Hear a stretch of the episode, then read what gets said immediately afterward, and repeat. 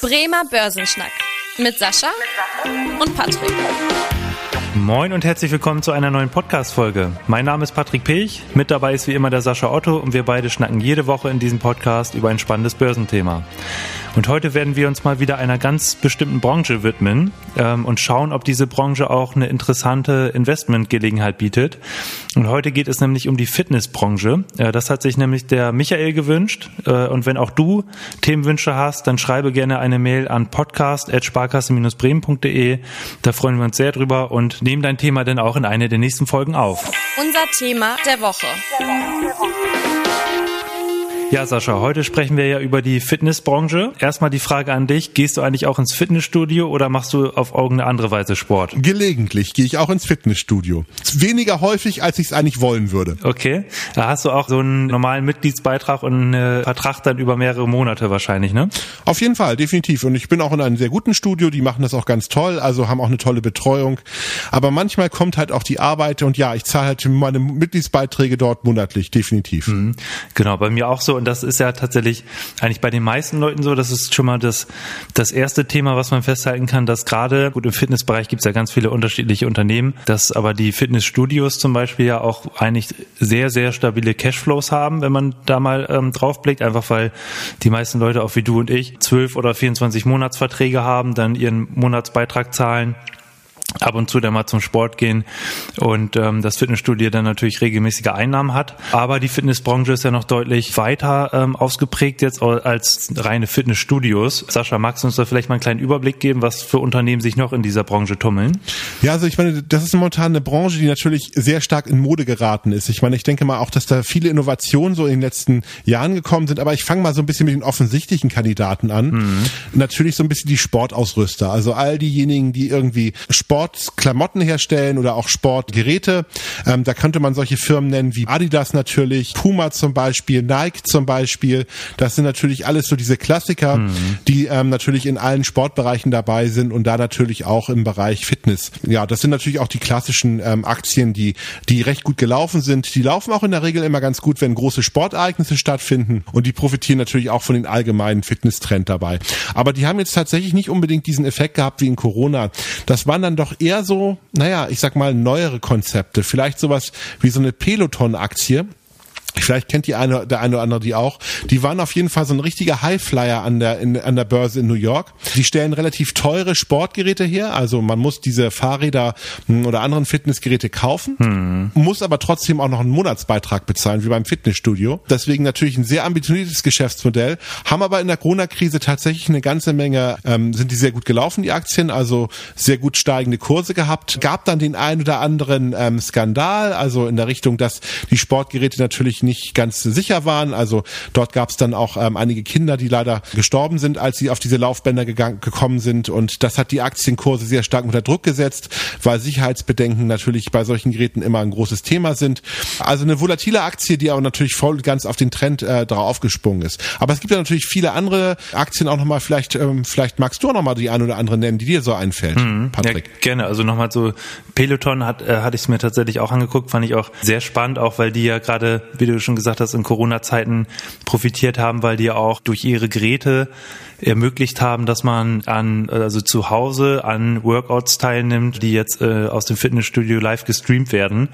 Also quasi sich wie im Fitnessstudio fühlt, aber das Training dann zu Hause macht und dadurch auch ja in Corona-Zeiten echt äh, tausende Abonnenten gewonnen haben, die da äh, monatlich zahlen. Was mir da noch einfällt, ist zum Beispiel, ähm, wenn wir bei dem Thema Fitnessgeräte sind, ist noch äh, Techno Gym. Das kennt vielleicht auch der ein oder andere über Cristiano Ronaldo zum Beispiel, der auch da Geräte hat oder gerade allgemein kann man sagen, im Profisportbereich äh, sind die Geräte sehr beliebt. Also hier ein italienischer Hersteller dieser Geräte, also Laufbänder, Crosstrainer, Rudergeräte, Kraftgeräte und so weiter. Oder jetzt halt, was wir eingangs gesagt, eingangs gesagt haben, die Fitnessstudios. Also da kann man sich auch als Aktionär zum Beispiel aussuchen, will man eher in den USA unterwegs sein oder will man eher in europäische äh, Studios investieren. In den, in den USA gibt es beispielsweise Planet Fitness mit über 2000 Fitnessstudios und hier in Europa zum Beispiel Basic Fit die auch hier in Europa mehr als 750 Studios haben äh, und rund zwei Millionen Mitglieder. Also das sind eigentlich so die Bereiche, wo man sagen kann, alles äh, rund um Fitness. Aber Sascha, du hast ja auch schon angesprochen, so Nike, Adidas und so weiter, die ja nicht nur Sportbekleidung herstellen, sondern auch immer mehr irgendwelche Geräte, Fitnessuhren, Smartwatches und so weiter, die beim, auch bei Outdoor-Sport genutzt werden. Also Garmin ist da zum Beispiel auch so ein Hersteller von Navigationsgeräten.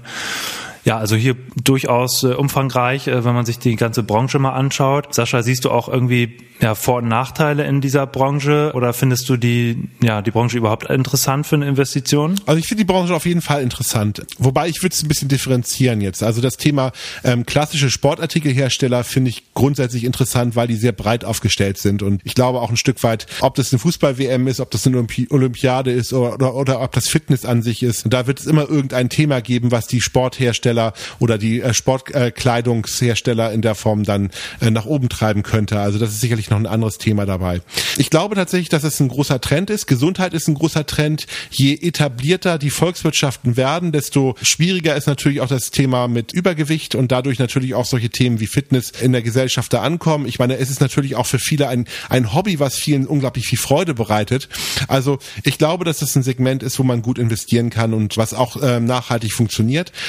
Weiterhin ist auch ein Stück weit so, dass man sagen kann, okay, die Fitnessaktien haben in der Regel gute, stabile Cashflows, weil, was du ja auch schon gesagt hast, mhm. gerade die Fitnessstudios, weil man hat einen Vertrag abgeschlossen und der ist ja auch erstmal planbar auf eine gewisse Zeit, wenn da nicht irgendwas ganz, ganz Schlimmes passiert. Und dann hat man natürlich auch den Vorteil, wenn man jetzt in die klassischen Bereiche reingeht, man hat nicht so hohe Kosten in, in der Form, wenn man jetzt Fitnessstudios betreibt oder äh, in der Form, man hat einmal das Studio aufgebaut und je mehr Mitglieder man gewinnt, mhm. ähm, desto, desto mehr Ertrag generiert man. Man muss da nicht unbedingt so sofort ähm, neue Geräte kaufen oder neue Trainer einstellen.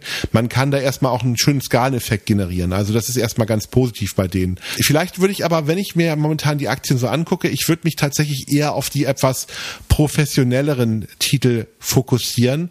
Also das, wo auch tatsächlich Leute aus Leidenschaft das Ganze kaufen.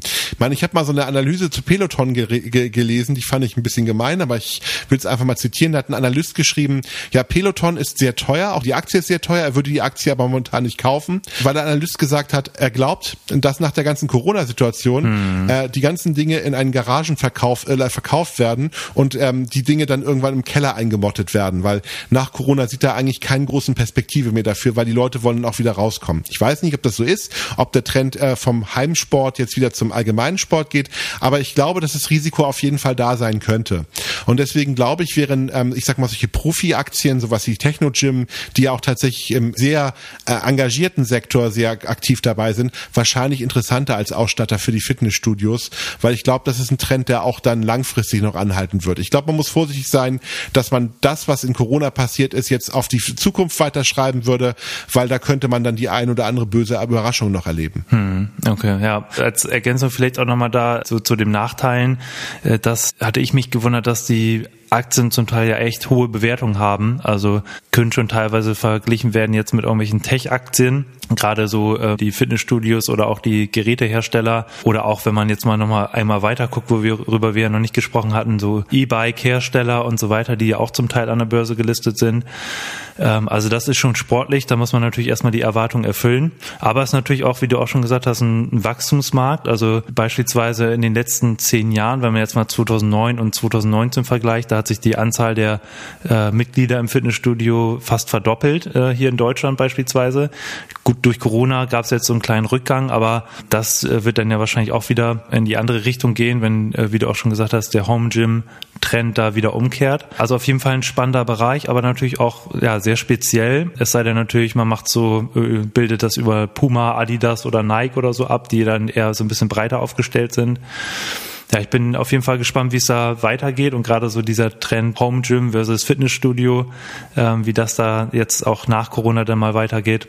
Ja, also hast du denn eigentlich auch, wo wir bei der Frage sind, äh, auch auf Home Gym eher so ein bisschen umgestellt oder bist du denn weiterhin, sobald es denn wieder möglich war, ins Fitnessstudio gegangen? Also definitiv, ich bin dann gerne ins Fitnessstudio gegangen, weil für mich ist es eigentlich auch ein schönes Event, einfach mal rauszukommen und das auch so ein bisschen zu zelebrieren, einfach zu sagen, man geht dann dahin, man macht das dann auch, man ist dann auch kaputt und kommt dann wieder nach Hause. Also ich finde, die Motivation ist für, für mich einfacher, ins Fitnessstudio zu gehen und das da dann zu machen, als dass ich das zu Hause mache, weil da lockt dann doch eher die Couch wieder, wenn man ganz ehrlich ist. ja, genau. Also mir ging's so, dann habe ich eigentlich so die Anfang jetzt des Jahres 2021 äh, tatsächlich viel im Home Gym gemacht, aber da ist ja schon so gefühlt die Begrenzung da, ähm, dass da nicht vernünftige Geräte da sind und ja, gefühlt irgendwann die Langeweile aufkommt, wenn man immer die gleichen Übungen macht. Und da habe ich auch das Fitnessstudio dann irgendwann vermisst und mich gefreut, dass ich da dann wieder hingehen konnte. Von daher, ja, war es bei mir auf jeden Fall so, dass ich mein Abo einfach gehalten hatte und dann äh, weitergemacht habe und jetzt nicht dauerhaft aufs Home Gym umsteigen würde ja, sind wir gespannt. Wir beobachten das weiter. Und wie gesagt, wenn ihr noch äh, andere Themenwünsche habt, andere Branchen, andere Länder zum Beispiel auch mal, die wir beobachten sollen, schreibt uns gerne eine Mail an podcast.sparkasse-bremen.de. Ansonsten würde ich auch sagen, kommen wir zum Ende der heutigen Folge. Und wenn euch die Folge gefallen hat, wie immer gerne ein Abo dalassen und an Freunde und Bekannte weiterempfehlen die sich auch im Bereich äh, Börse und Finanzen weiterbilden wollen. Und ansonsten bedanke ich mich erstmal für die Aufmerksamkeit und freue mich, wenn ihr auch in der nächsten Woche wieder einschaltet. Bis dahin und tschüss. tschüss. Vielen Dank fürs Interesse. Das war der Bremer Börsenschnack, ein Podcast mit Sascha und Patrick. Noch ein kurzer Hinweis und an dieser Stelle liebe Grüße aus der Rechtsabteilung. Die gesprochenen Inhalte bilden die persönliche Meinung der handelnden Person, also in den meisten Fällen von Sascha und mir wieder. Sie stellen also keine Handlungsempfehlung zum Erwerb oder zur Veräußerung der genannten Wertpapiere oder anderer Finanzinstrumente der genannten Emittenten dar. Bei Fragen wende dich gerne an deinen Berater.